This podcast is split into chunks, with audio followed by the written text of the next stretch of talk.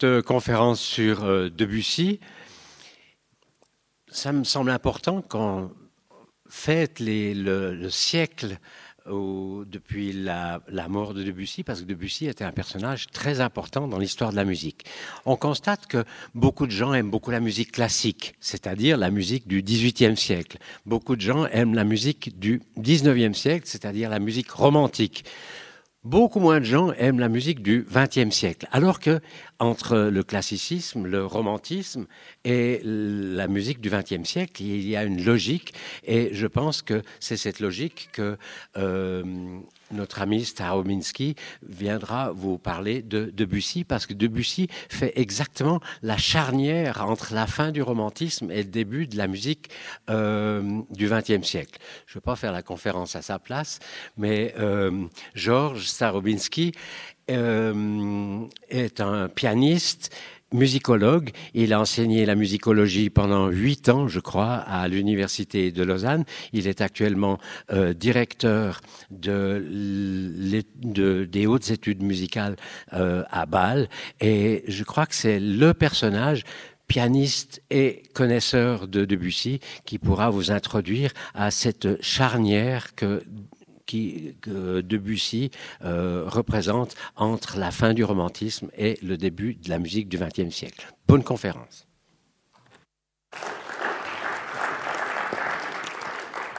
Merci beaucoup, euh, cher Jean-Marc Roque, pour cette invitation, pour cette présentation. Je suis extrêmement heureux de revenir ici à Lausanne, où j'ai effectivement enseigné non seulement à l'UNIL, mais aussi à l'EMU et euh, au Collège des humanités de l'EPFL.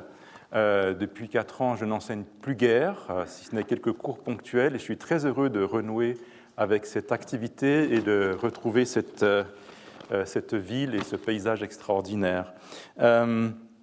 Oui, nous commémorons effectivement le centenaire de la mort de Debussy qui s'est éteint le 26 mars, c'est-à-dire le jour anniversaire de la mort de Beethoven. Et puisque c'est l'occasion de cette conférence, je vous propose de commencer par euh, ce moment, le jour de la mort de Debussy, ou disons les semaines qui ont suivi, d'écouter quelques réactions de compositeurs, qui, quelques voix qui se sont élevées à ce moment-là, qui font partie de ce qu'on pourrait appeler la réception de l'œuvre de Debussy.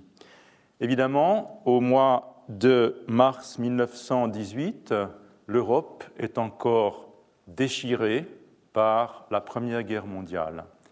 Ceci s'est senti également dans certaines prises de position de Debussy lui-même, qui n'a pas toujours été très tendre envers ce qu'il appelait les Boches et la musique allemande. J'y reviendrai. C'est important pour comprendre certaines réactions qu'il a qu'il a, euh, qu'il a eues. Et malgré tout, en 1918, il y a un jeune compositeur de 23 ans qui est à l'armée en Allemagne et qui vient d'entendre à la radio la nouvelle de la mort de Debussy. Ce jeune compositeur, c'est Paul Hindemith. Il est en train de jouer par hasard, juste à ce moment-là, le quatuor à cordes de, de Debussy. Nous ne jouâmes pas le final. C'était comme si on avait retiré le souffle de notre jeu mais nous avons senti pour la première fois que la musique signifie plus que le style, la technique, l'expression des sentiments personnels. La musique, à ce moment-là, dépassait les frontières politiques, les haines nationales et l'horreur de la guerre. À aucune autre occasion, je n'ai vu aussi clairement dans quelle direction la musique devait se développer. Hindemith, l'auteur de l'opéra Matisse der Maler, Matisse le peintre, se souviendra d'ailleurs du euh, mouvement lent du quatuor de Debussy dans les mesures initiales de cet opéra. Le mois suivant, en avril 1918, à Budapest, Béla Bartok, qui est un compositeur mûr, déjà, il a 37 ans, accorde un entretien à un mensuel hongrois qui commence par cette phrase Debussy aura été le plus grand compositeur de notre époque. On sait que Bartok a composé certaines de ses œuvres pour piano sous la directe influence de Claude Debussy. Troisième témoignage, ce sera le dernier. Igor Stravinsky, témoignage un peu plus tardif, puisqu'il se souvient dans ses chroniques de ma vie, son autobiographie rédigée en 1935, il se souvient de ce moment en des termes très personnels. Je déplorais non seulement la perte d'un homme auquel je me sentais profondément attaché, mais aussi la disparition d'un artiste dont le génie musical, durant toute son activité, n'avait subi aucune altération. Stravinsky n'a pas manqué de souligner l'estime que Debussy lui témoignait. C'était un égocentrique, comme on le savait.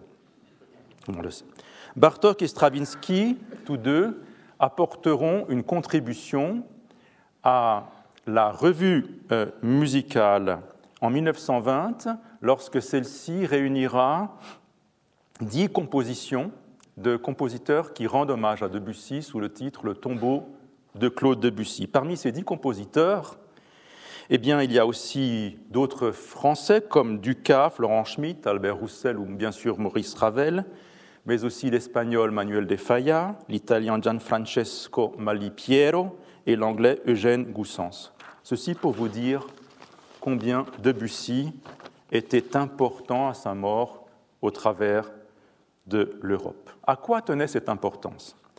À rien moins qu'à une transformation en profondeur du langage musical, à une redéfinition des éléments de ce langage qui permettent de l'organiser en forme cohérente. Autant dire, son importance tenait à une forme de révolution. Mais celle-ci fut cependant moins spectaculaire que certaines autres révolutions qui eurent lieu dans les mêmes années. On pense à celle du Sacre du Printemps en 1913, à la tonalité de Schoenberg en 1908, plus tard au dodécaphonisme en 1923. Moins spectaculaire, mais non moins importante. Il s'agissait en, somme, comme l'a formulé André Boukourechliev dans un livre qui est resté inachevé à sa mort, publié à titre posthume, d'une révolution subtile.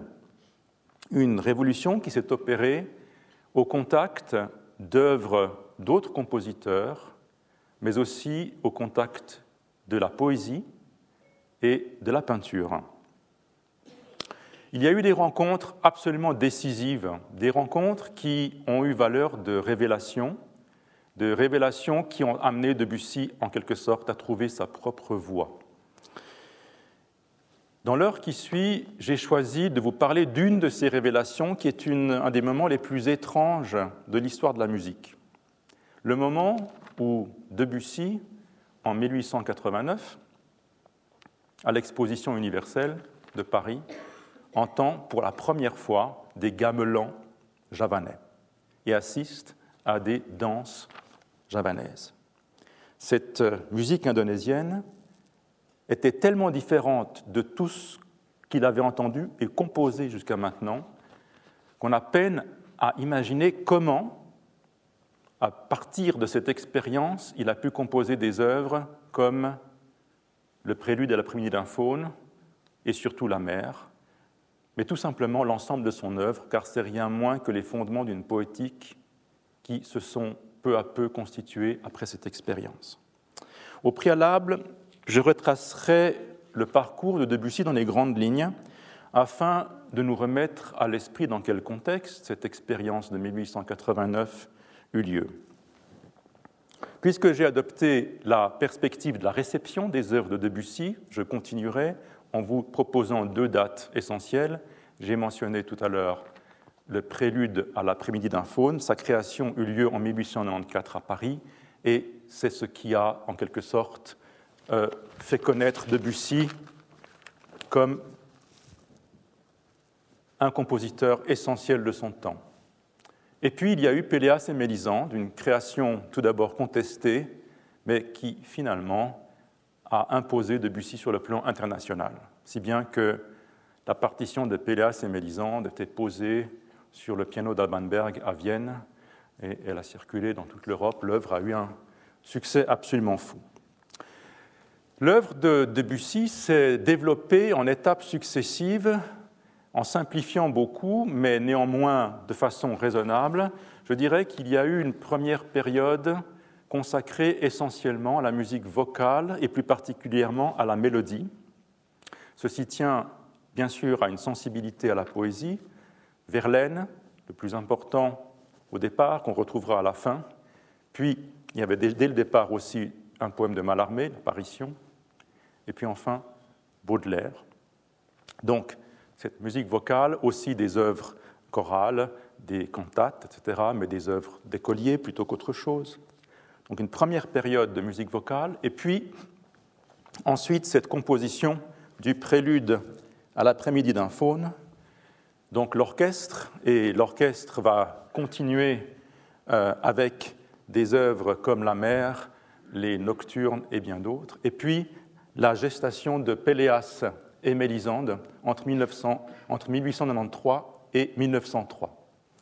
Dans la dernière période, eh bien, Debussy, bien sûr, avait déjà composé pour son instrument, le piano, arabesque pour le piano, etc., mais il composera à partir de 1903 ses grands cycles, les préludes, et à la fin, les études, mais aussi les images, les estampes, etc. Bien sûr qu'il reviendra euh, au genre de l'orchestre avec une œuvre importante, jeu, un ballet, mais nous avons ici, en quelque sorte, un contexte dans lequel nous comprendrons quelles sont euh, les œuvres où se situent les œuvres dont je vais vous parler.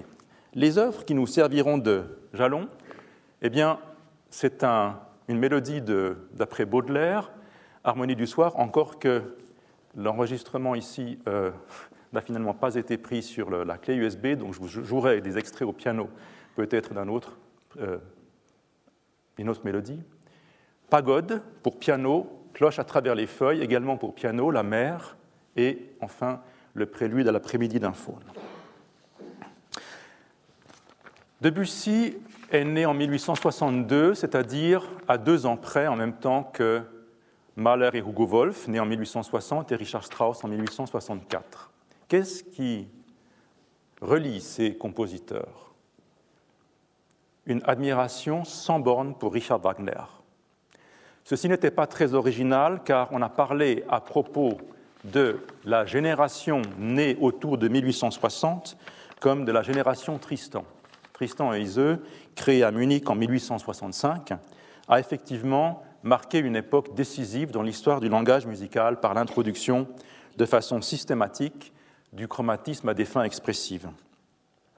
Debussy a eu bien des occasions d'entrer en contact avec l'œuvre de Wagner, déjà comme tout jeune étudiant au Conservatoire de Paris, il a commencé à 11 ans, son professeur de solfège et d'harmonie, Albert Lavignac, est l'auteur d'un ouvrage, Le voyage artistique à Bayreuth, qui a été publié en 1997, euh, devenu célèbre notamment pour euh, sa première phrase qui dit qu'on peut se rendre de différentes manières à Bayreuth, mais à cheval, euh, à pied, etc., et que le véritable pèlerin se rend à genoux.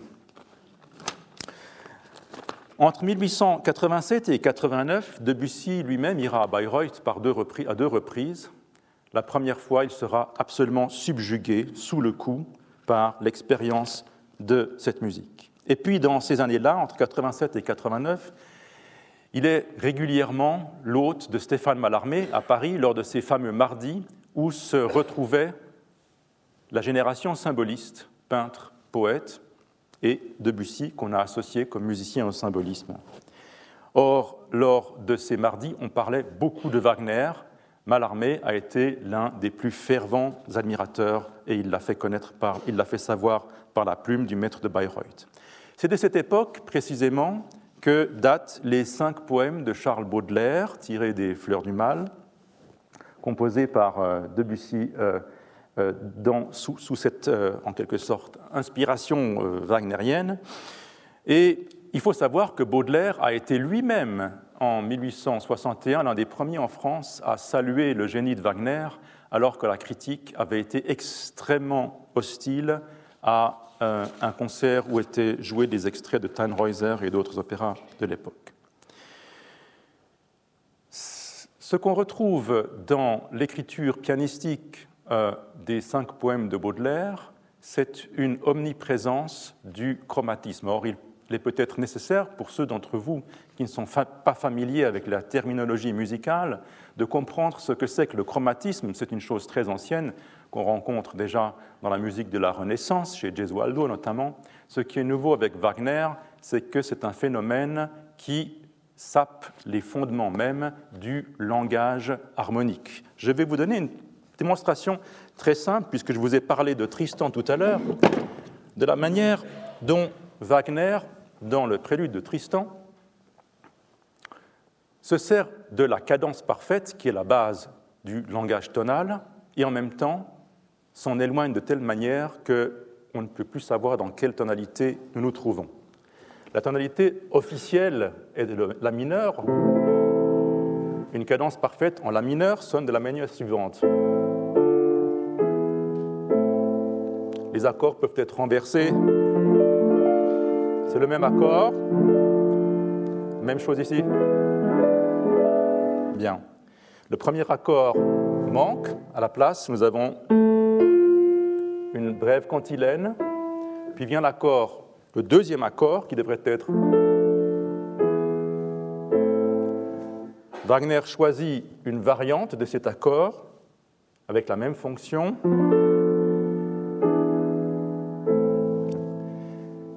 Le chromatisme intervient lorsqu'à la place d'une note, on a sa note voisine. Même chose pour la note supérieure. À la place d'avoir, on a. Et maintenant, cet accord doit se résoudre, n'est-ce pas? Mais il va se résoudre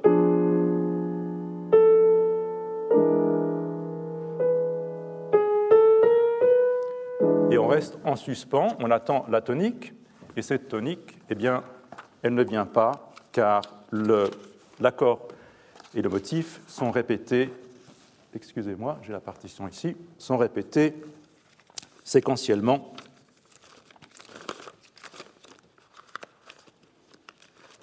Au-dessus, ça à peu près par cœur.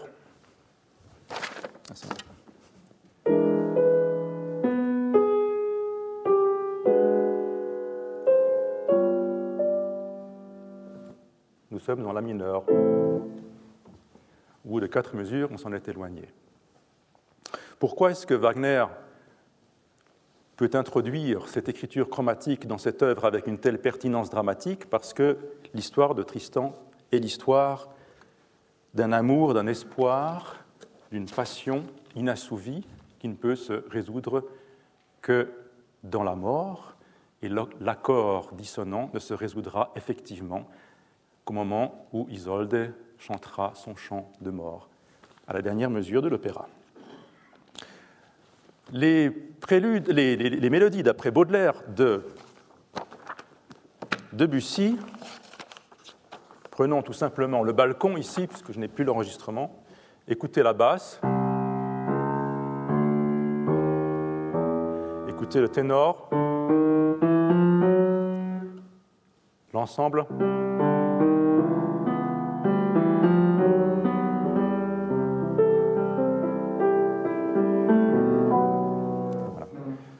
Il suffit de deux mesures pour comprendre que nous sommes dans un idiome, dans un langage qui est profondément influencé par euh, l'harmonie wagnérienne. Debussy était conscient de la nécessité de trouver une autre voie que celle du post-wagnérisme, la descendance de l'œuvre de Tristan. Il sentait profondément que ceci mènerait à une impasse. En fait, ce n'était pas une impasse. Euh, ce qui s'est passé, c'est que ce chromatisme mènera finalement à la tonalité de Schoenberg en passant par Richard Strauss et par d'autres. Euh, néanmoins, Debussy aura une révélation importante, j'y reviendrai, avant celle de la musique javanaise, et c'était des musiques qui n'étaient pas dans la tradition allemande, à savoir des musiques russes, qu'il découvrira lors d'un voyage en Russie où il était accompagnateur de piano de la mécène de Tchaïkovski. Lorsqu'il vient de composer ces mélodies d'après Baudelaire, nous sommes en janvier 1889 lorsqu'il compose la dernière, l'exposition universelle qui a lieu régulièrement en Europe se construit autour de la tour Eiffel, qui se construit elle-même, car en 1889, à l'occasion de cette exposition, on construit la Tour Eiffel. Pourquoi? On fête bien entendu le centenaire de la Révolution française. Ces expositions universelles, eh bien, elles avaient lieu depuis 1851 dans les grandes capitales. Ça avait commencé à Londres avec la construction des Crystal Palace. Et c'était bien entendu des moments où le monde industriel pouvait montrer les, les, dernières euh, réalisations de la technique et de l'industrie, de la technologie. À celle de Paris en 1889, on présente le phonographe d'Edison, qui crée bien sûr un grand émerveillement, mais c'était aussi à partir d'un certain moment euh, dans un esprit colonialiste, l'occasion de montrer des cultures exotiques, des cultures qui étaient souvent considérées avec une certaine arrogance comme des curiosités pittoresques. C'est dans cet esprit qu'est constitué un village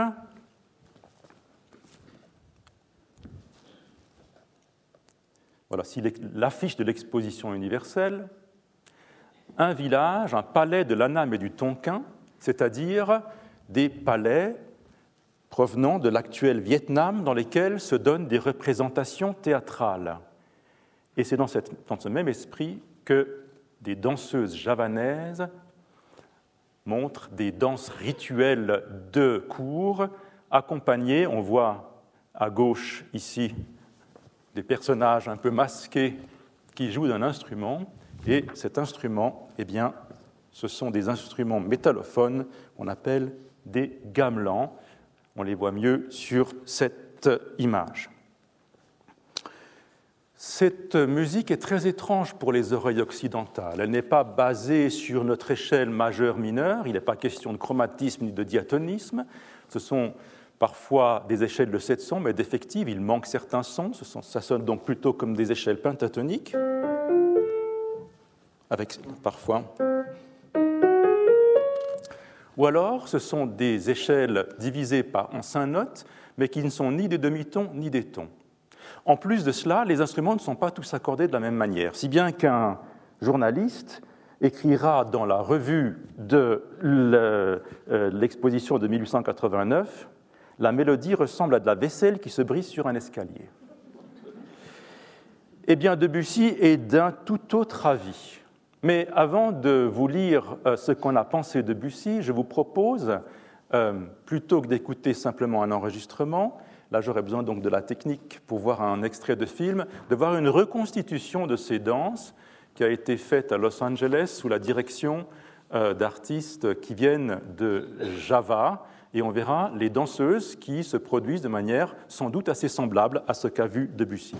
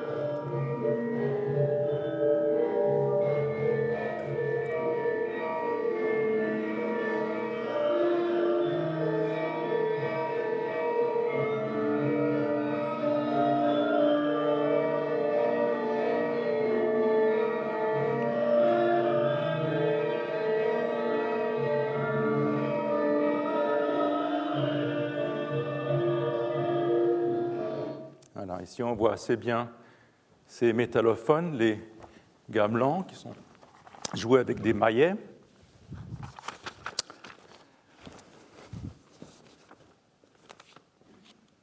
Avant de regarder en quoi cette musique se distingue si fondamentalement, comme je vous l'ai dit tout à l'heure, de la musique que composait Debussy à l'époque, eh bien, lisons un texte très souvent cité car fondamental pour euh, l'attitude qu'a adoptée Debussy euh, en 1889, un texte plus tardif qu'il a rédigé en 1913 pour euh, une revue, la revue de la Société internationale de musique, et qui s'intitule de manière significative du goût. Du goût. C'est-à-dire qu'il s'agit fondamentalement du bon et du mauvais goût. Et ce texte commence par la phrase suivante Le génie peut évidemment se passer d'avoir du goût, exemple Beethoven.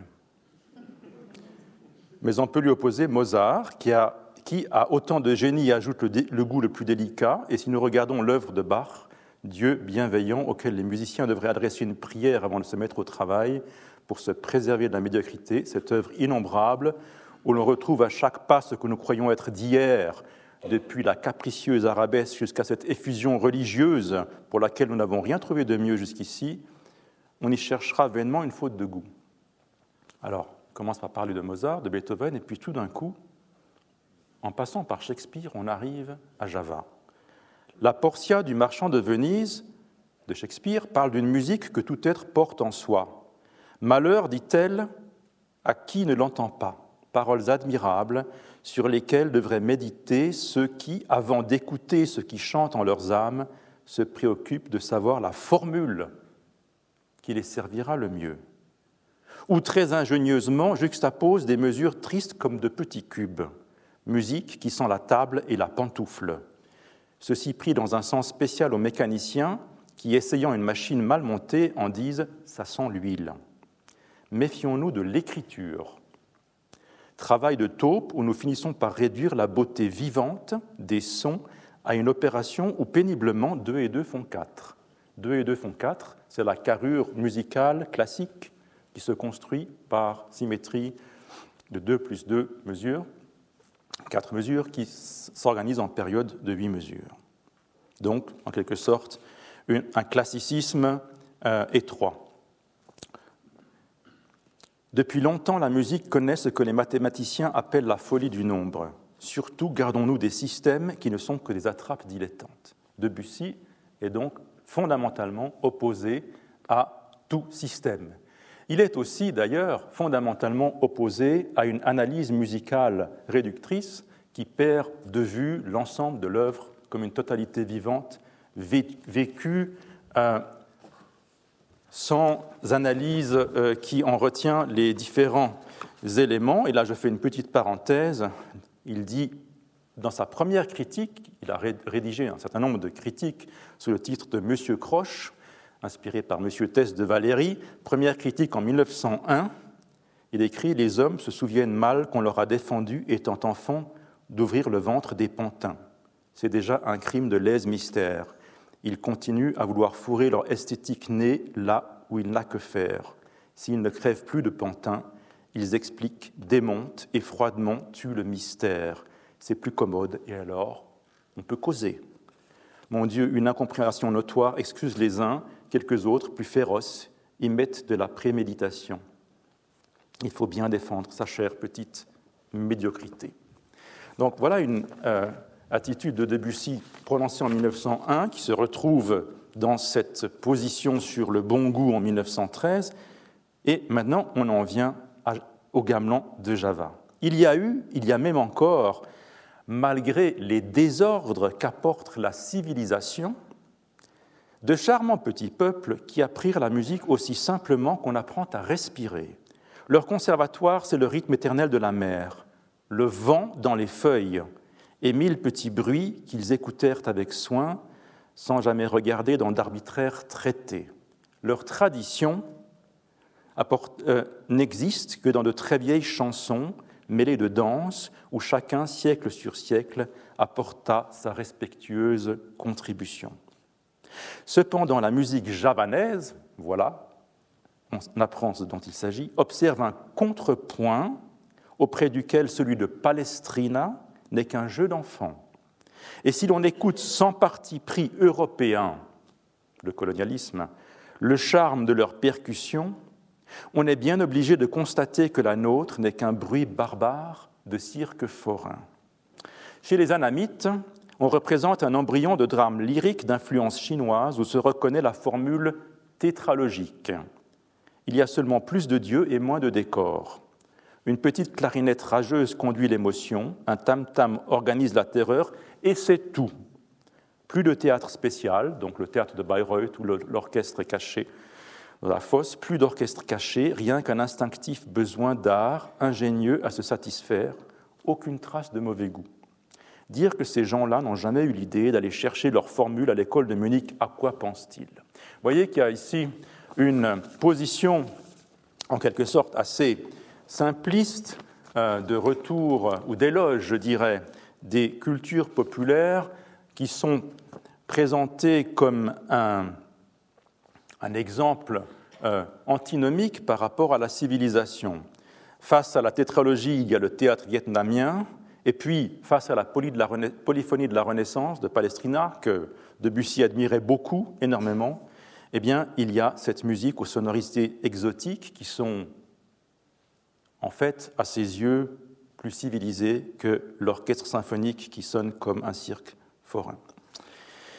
Eh bien, je vous ai dit tout à l'heure que ces musiques étaient basées sur des échelles différentes des nôtres. Qu'est-ce qui a tellement fasciné Debussy? En quoi consiste donc cette, cette je dirais, modernité de l'écriture par rapport à tout ce que pouvait enseigner un conservatoire? Par parenthèse, la Musique Académie de Bâle a un ensemble de gamelans et euh, enseigne euh, la technique euh, du, gamelan. Donc il y a bien, je dirais, des conservatoires et il y en a bien d'autres aussi qui transmettent ces traditions populaires.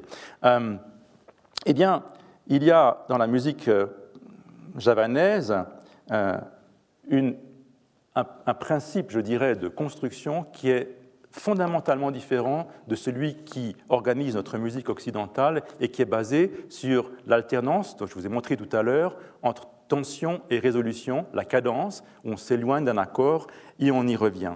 Il n'y a pas de tension. Il y a la plupart du temps une gamme pentatonique qui n'a pas de demi-ton, ou alors des gammes en tons entiers ou ce qui, ce qui ressemble. Il n'y a pas de tension, il n'y a pas de dissonance, il y a une superposition de rythmes différents et de tempi différents, joués par des instruments au timbre légèrement différents, et c'est la modification et la superposition de ces rythmes et de ces tempi qui donnent l'impression du mouvement. Écoutez encore bien ce qu'on vient d'entendre. Je vous remets un instant euh, le son. Essayez d'entendre le nombre de notes qu'il y a. Vous verrez, ce sont toujours les mêmes. Nous restons dans un éternel présent. Ce qu'on entend là, ce n'est pas une musique qui se dirige vers un but, une musique orientée sur le modèle du discours, et c'est le modèle qui a prévalu dans la tradition classico-romantique. C'est une musique, une musique plutôt qui tourne en rond sur elle-même, mais qui a un rythme intérieur, c'est-à-dire on n'est pas dans le temps du récit, on est dans le temps statique, circulaire, du rituel. La musique ne raconte pas, c'est une musique de contemplation.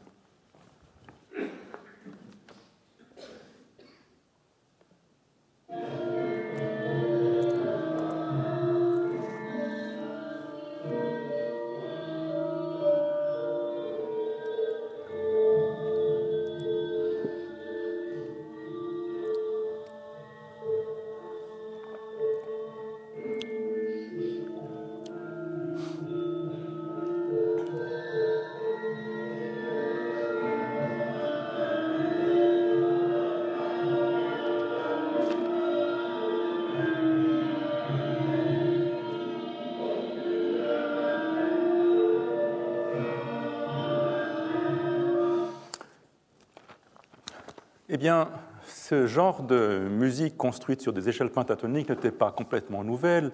On connaissait tout de même les civilisations orientales dans la musique occidentale, et certains compositeurs s'y sont intéressés euh, dans un esprit, je dirais, euh, d'exotisme euh, pittoresque. Ce qu'on appelle le pittoresque en, peinture, eh bien, portait en musique le nom de couleur locale. Il y avait des compositeurs qui ont composé des ballets ou des opéras qui avaient une scène très frappante, très marquante, inspirée par une culture exotique, eh bien tout ce qu'on y retrouvait, c'était tout simplement des gammes pentatoniques.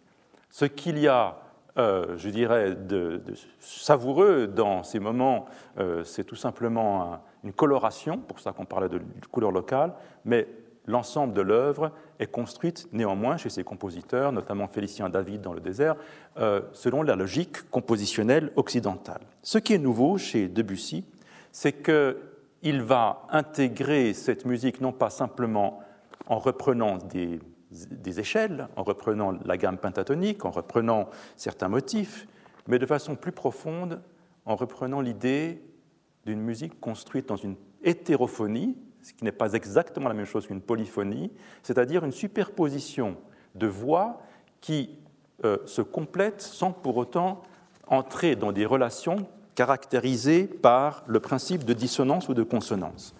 On voit cette, euh, cette logique à l'œuvre dans une œuvre intitulée Pagode. Le titre Pagode, bien sûr, renvoie à ces pagodes qu'il a vues euh, au pied de la tour Eiffel, euh, cette œuvre Pagode fait partie de façon significative d'un recueil qui s'intitule Estampe. Debussy ne va pas raconter d'histoire, il va peindre, il va peindre une atmosphère, il va peindre une atmosphère tout aussi statique que celle de la musique javanaise.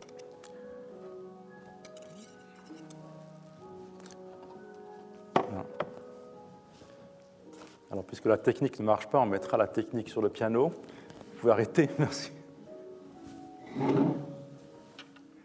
Vas-y, merci.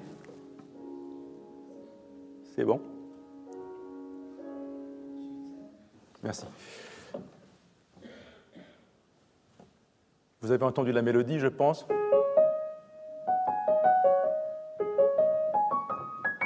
hein, C'est la gamme pentatonique. Hein. Ce qui est intéressant aussi, c'est que sous cette mélodie, il y a en quelque sorte comme un, un gamelan qui joue toujours. Une deuxième voix.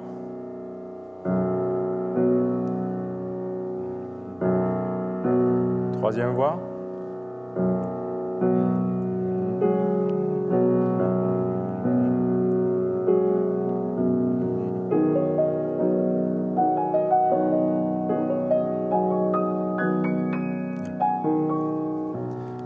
De suite. Vous avez cette pédale qui va rester durant des mesures et des mesures. La musique ne se déploiera pas véritablement vers un but prévisible. Or, l'idée que l'on puisse prévoir plus ou moins dans quelle direction la musique se dirige est essentielle à notre compréhension d'une musique conçue comme un langage articulé. C'est ce qui permet la communication. Dès le moment où l'idée de direction vers un but disparaît, la musique tente à se déployer dans un espace. Le sentiment de la spatialité de la musique prédomine sur l'idée du discours. Et dans cet espace, ce qui devient extrêmement important, c'est moins les modulations où elles nous mènent que les variations de sonorité. Aussi a-t-on pu dire que chez Debussy, le registre dans, lequel les motifs apparaissent, la manière dont la pédale permet de réunir les différentes sonorités dans un halo unifié sont tout aussi importants que euh, le déploiement de la musique dans le temps. On a affaire ici à une musique donc où la dimension du timbre et de la sonorité s'est en quelque sorte émancipée, alors que cette dimension, eh bien, bien sûr qu'elle était importante chez certains compositeurs, mais ici, on a pu parler à propos de Debussy d'une véritable révolution dans le domaine du timbre. Euh, je vous ai dit que le domaine mélodique, l'aspect mélodique n'était que le plus évident. Regardons une nouvelle pièce que Debussy compose plus tard, qui s'intitule Cloche à travers les feuilles, qui fait partie du recueil d'images pour piano, le titre poétique, évocateur, comme toujours chez Debussy, vient plutôt après coup. le principe d'organisation de cette pièce, Cloche à travers les feuilles, est le même que dans Pagode, mais nous n'avons plus. c'est bon, je, jouerai au piano tant bien que mal. Nous n'avons plus ici la gamme pentatonique, mais la gamme par tons entiers, qui est tout aussi dépourvue de tension. On peut. Elle ne va nulle part, elle tourne sur elle-même. Et vous voyez, même sans savoir lire la musique, que cette partition a besoin de beaucoup d'espace pour euh, pouvoir euh, symboliser euh, cette superposition des voix. Nous avons un système au centre qui est composé de croches, et puis après deux mesures, la main droite qui joue des triolets de double croche, et puis plus tard ici, des notes plus longues dans la partie basse. C'est exactement le principe d'organisation des gamelans javanais. J'essaye de déchiffrer ça.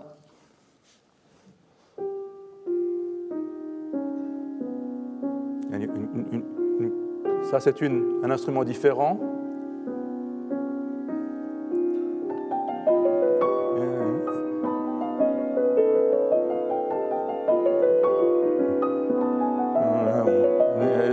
à peu, à peu près.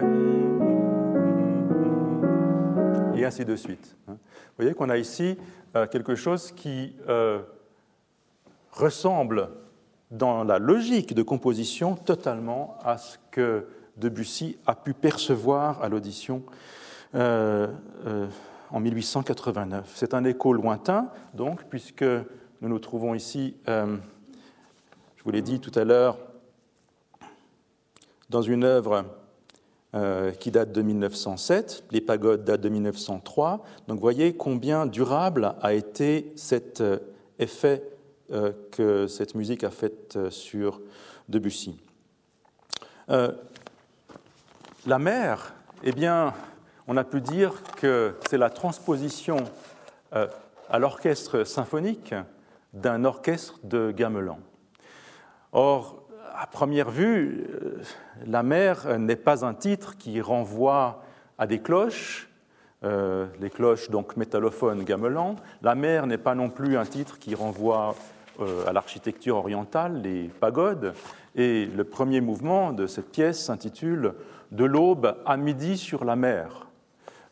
donc voilà. Que, que, veut nous dire Debussy avec un titre semblable? Eh bien, il est évident qu'on a petit, euh, je dirais, euh, euh, petite aide dans la page de titre où l'on retrouve le détail, n'est-ce pas, d'une estampe célèbre de Hokusai, la grande vague, hein, qui était une série d'ailleurs de représentations qu'a réalisé cet artiste de la fin du XVIIIe siècle. Ici, on voit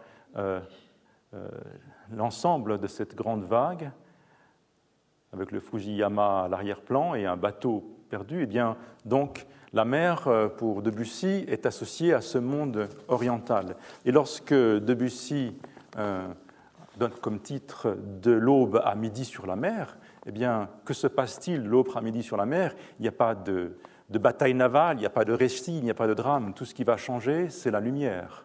Et l'équivalent de la lumière dans la musique de Debussy, eh bien, c'est le timbre. D'ailleurs, les Allemands appellent le timbre Klangfarbe, ce qui veut dire la couleur de la sonorité. Euh, donc, ce déploiement de différentes couleurs dans l'orchestre de Debussy est euh, extrêmement important, mais ce n'est pas tout.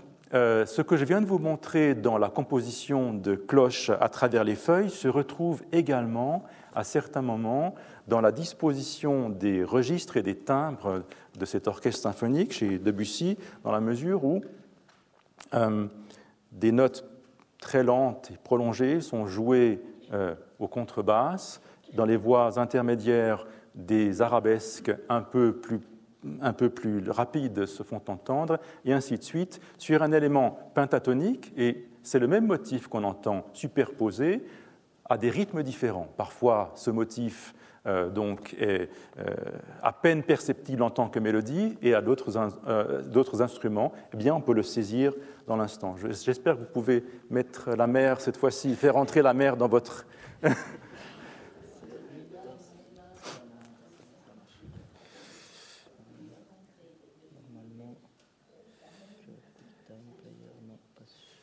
S'il est sur le stick, il devrait y être.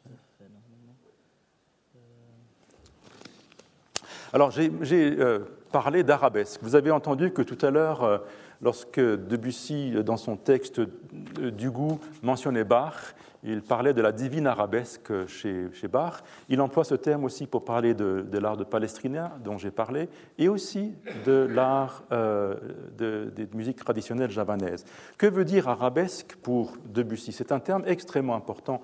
On le sait, euh, l'arabesque est un art décoratif, un art qui ne représente pas une figure concrète et qui se répète en général, qui se en quelque sorte, euh, s'organise en figures répétitives, de la même façon que la musique de Debussy s'organise en petits motifs répétitifs.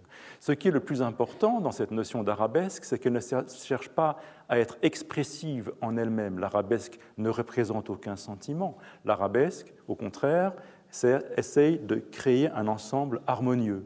Or, c'est exactement ce que cherche à euh, obtenir Debussy, qui se méfie de l'expression subjective, mais qui souhaite organiser ses partitions, ses œuvres, à la manière euh, d'un kaléidoscope, d'une arabesque, euh, qui, donc trouve un équilibre interne dans la superposition et dans l'organisation de touches, de timbres, de couleurs, et qui crée donc une image statique et euh, une image vibrante, mais qui ne, prétend pas exprimer un sentiment particulier, euh, comme le ferait par exemple une partition à la même époque de Richard Strauss ou de Gustav Mahler.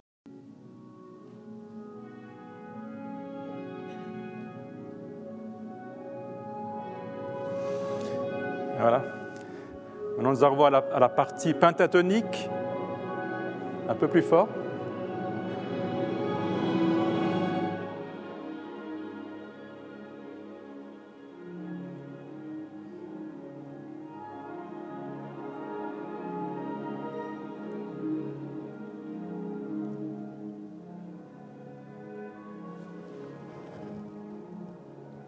Motif répétitif, pentatonique à la basse.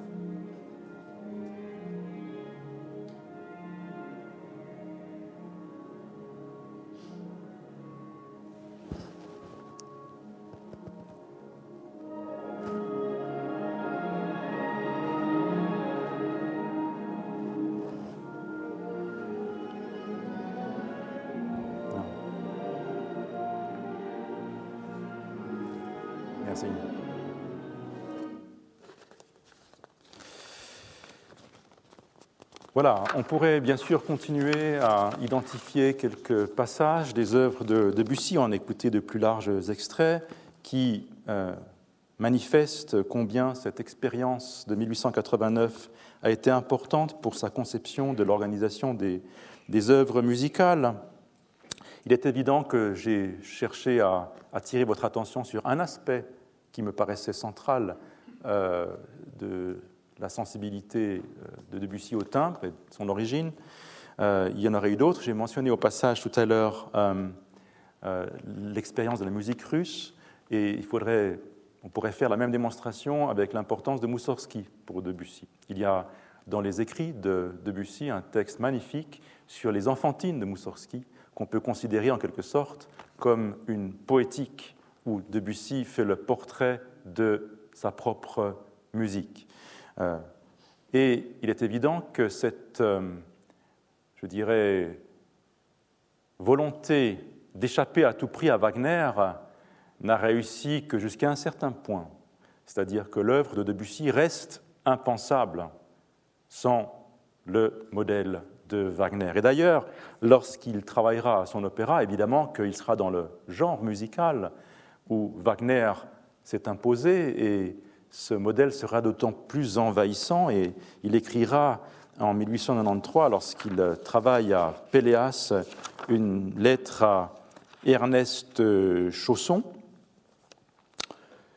le 2 octobre 1893, où il commence de la manière suivante. Je m'étais trop vite dépêché de chanter victoire pour Péléas et Mélisandre, car une nuit blanche, après une nuit blanche, celle qui porte conseil, il a bien fallu m'avouer que ce n'était pas ça du tout. Ça ressemblait au duo de Monsieur Intel ou de n'importe qui, et surtout le fantôme du vieux Klingzor, alias Richard Wagner, c'est le magicien de Parsifal, apparaissait au détour d'une mesure. J'ai donc tout déchiré et suis reparti à la recherche d'une petite chimie de phrases plus personnelles. Je vous ai dit tout à l'heure que euh, Debussy s'est imposé grâce au prélude à l'après-midi d'un faune. L'après-midi d'un faune, c'est un magnifique poème de Stéphane Mallarmé, et ce prélude est donc euh, une pièce symphonique, un poème symphonique à écouter en prélude à la lecture de ce poème. Euh, c'est l'œuvre la plus personnelle de Debussy jusqu'à cette date-là, l'œuvre par laquelle il s'est fait connaître. Et il serait intéressant d'ailleurs de la comparé au prélude de Tristan et Iseux. Je vous rejoue un instant euh, le début du prélude de Tristan et Iseux, un peu plus rapidement que dans la partition de Wagner, parce que c'est pour des questions de temps aussi. Euh, et vous allez voir que le principe est le même. On commence par une mélodie euh, plus brève chez Wagner, et nous avons vu que cette mélodie débouche sur un accord dont l'identité tonale est incertaine. Debussy commence par une improvisation à la flûte, c'est l'improvisation du faune qui a rêvé ou vu peut-être des nymphes enlacées et dont, qui exprime par son solo de flûte son désir, donc quelque chose qui ressemble à Wagner. Mais tandis que la musique de Wagner est sous-tendue par une aspiration à la résolution des harmonies, ou je dirais en termes plus psychologiques, est soumise à une extrême tension psychologique, une extrême tension du désir, eh bien, chez Debussy, ce qui prédomine, c'est l'idée d'une rêverie, d'un temps suspendu, une musique qui rejoint le silence non pas comme un choc dramatique, mais plutôt comme une transition entre le réel et l'imaginaire. Je vous joue le début de, du prélude de Tristan, encore une fois. Et puis, nous écouterons euh, ce solo de flûte dans lequel on a vu, lorsque vous lisez une histoire de la musique, le seuil de la modernité musicale en France.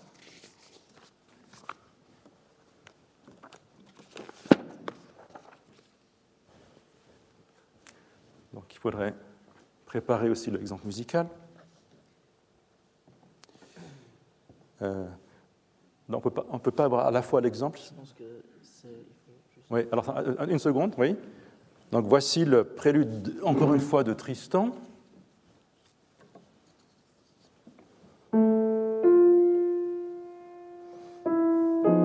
Avec l'accord dissonant, le silence, qui est assez long aussi, séquentiellement repris.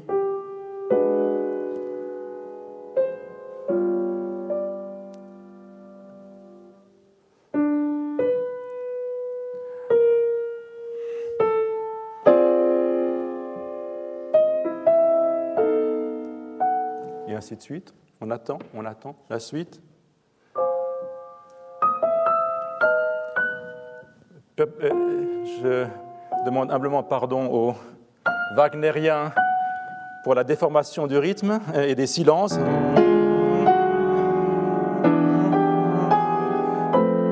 Et bien la mélodie.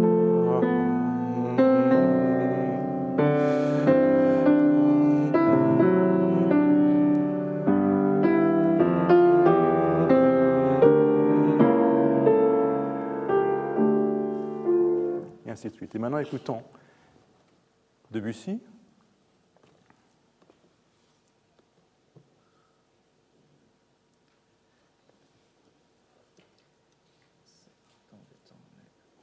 Donc il est sur le stick. Sinon, il faudra jouer au piano.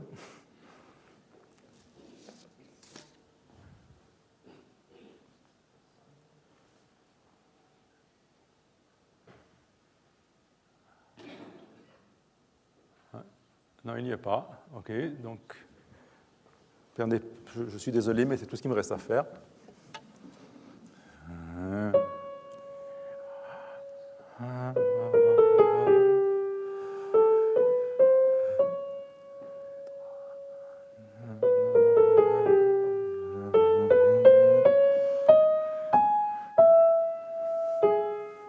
Voilà, c'est la, la cantilène, hein, et puis l'accord.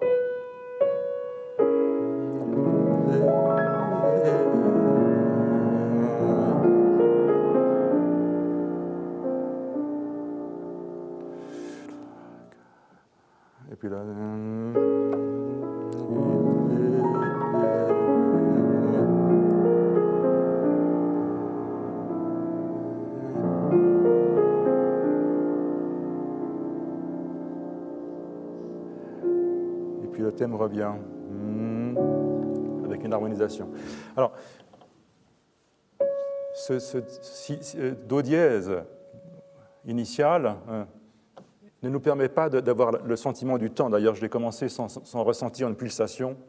Euh, il faudrait avoir un chef d'orchestre qui nous, qui nous dise euh, 1, 2, 3, 4, 1, 2, 3, 4, 5, 6,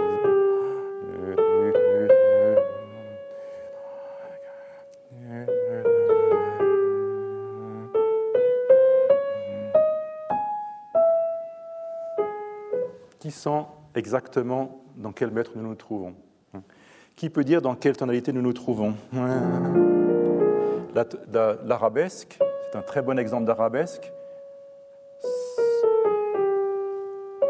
s'organise autour de deux notes piliers, deux pôles, à distance d'un triton, c'est-à-dire l'intervalle le moins tonal qui soit. Euh, ce n'est pas complètement chromatique, on a beaucoup de chromatisme ici, et ensuite, il n'y a strictement aucun système là-dedans. Voilà. Pierre Vavre, euh, euh, je vous demande pardon de massacrer ce solo que vous avez si souvent joué à l'orchestre de chambre de Lausanne. Euh, voilà. Cela montre en quelque sorte comment, de la même façon que Debussy a su tirer les leçons de l'exotisme, a su tirer les leçons de ces musiques jamanaises, eh bien, il y a beaucoup de Wagner chez Debussy, en particulier beaucoup de euh, passages qui, chez Wagner, expriment la nature, euh, le murmure de la forêt dans Siegfried, le, prélude de l'or du Rhin, etc. Euh, mais en même temps, avec cette œuvre, Debussy est pleinement lui-même. Et cet héritage est en quelque sorte intégré avec un sens de la synthèse admirable. Je vous ai dit tout à l'heure que euh, Debussy se méfiait de l'analyse. C'est pourtant souvent par des gens incapables d'analyser ses partitions qu'il a été jugé un peu sommairement, de manière superficielle, avec, euh, je dirais, des partis pris qui étaient totalement subjectifs et qui ne mesuraient pas la part de modernité de son langage. J'aimerais revenir à 1918, qui a été notre point de départ, et mentionner quelques phrases très méchantes que Jean Cocteau a formulées sur Debussy dans un pamphlet intitulé Le coq et l'arlequin, et je finirai par cela.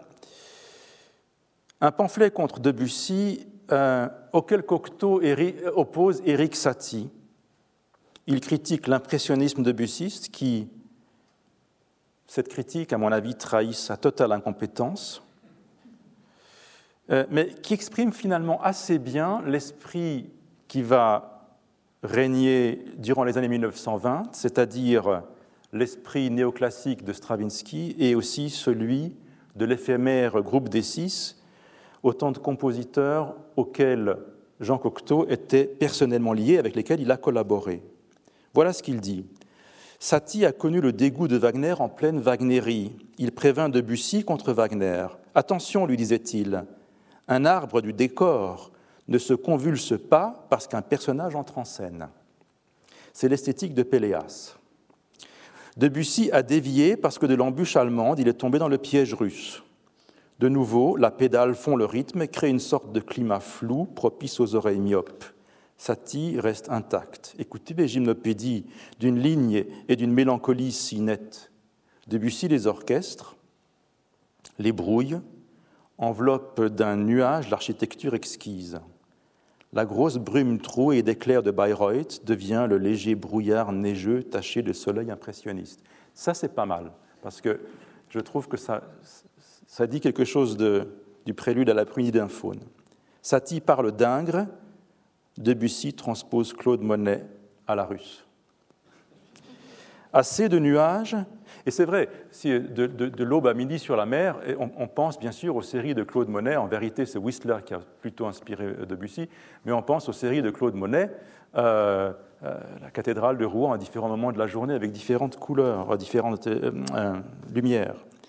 Assez de nuages, de vagues, d'aquariums, d'ondines et de parfums la nuit, il nous faut une musique sur la terre, une musique de tous les jours. Et ce qu'entend Cocteau par une musique de tous les jours, c'est un art dénué de pathos, un art simple et divertissement qui intègre les registres populaires, celui du musical, voire celui du jazz et du ragtime. La plupart des lecteurs de Cocteau voyaient très bien ce qu'il voulait dire d'ailleurs, car il venait de faire un scandale retentissant avec une œuvre dont il avait fourni l'argument, le ballet Parade, ballet réaliste Parade, euh, créé à Paris par les ballets russes l'année précédente, sous la direction d'Ernest Sermet d'ailleurs, avec des décors de Picasso et une musique de Satie. Or, en vérité, tout ce que réclame, euh, tout ce que réclame Cocteau existe déjà chez Debussy. Si vous écoutez Children's Corner, il y a une pièce Hein, qui s'appelle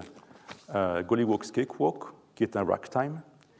Or, il est intéressant qu'au milieu de ce ragtime, qui, à l'origine, le genre du ragtime n'est rien d'autre qu'une dérision, une moquerie inventée par les Noirs pour se moquer des allures des Blancs hein, aux États-Unis, eh bien, il y a un aspect dérisoire, car au milieu de ce ragtime de Debussy, il cite le prélude de Tristan, avec, avec comme didascalie, avec une grande émotion. Quant au retour au classique français et à une musique française de France que réclamait Cocteau, eh bien, on le sait, Debussy en a été l'un des défenseurs avec son hommage à Rameau, avec ses dernières œuvres de musique de chambre et bien d'autres pièces. Et bien sûr, j'ai parlé de Pélas et Mélisande avec un type de déclamation qui s'éloignait fondamentalement de la déclamation allemande pour retrouver la déclamation du grand siècle français. Malgré tout cela, malgré la richesse de l'œuvre de Debussy, il faut reconnaître que l'esthétisme euh, raffiné de sa musique ne correspondait pas entièrement à l'esprit de l'entre-deux-guerres. Sa signification historique était évidente, elle a été soulignée par Stravinsky, Bartók, Hindemith, mais la modernité d'alors était définie par deux compositeurs antinomiques dans les années 20, Schoenberg et Stravinsky, c'est-à-dire par le dodécaphonisme et le néoclassicisme. Cependant, et c'est par là que je finirai, au lendemain de la Seconde Guerre mondiale, au lendemain de la Seconde Guerre mondiale, quelle était l'actualité de Debussy en 1945 et dans les années qui suivent? Eh bien, on sait bien que c'est avant tout l'extension sérielle du principe dodécaphonique qui sera à l'ordre du jour, et pour l'avant-garde musicale qui se rendait alors chaque été à Darmstadt, la question d'actualité se définissait en termes de structure.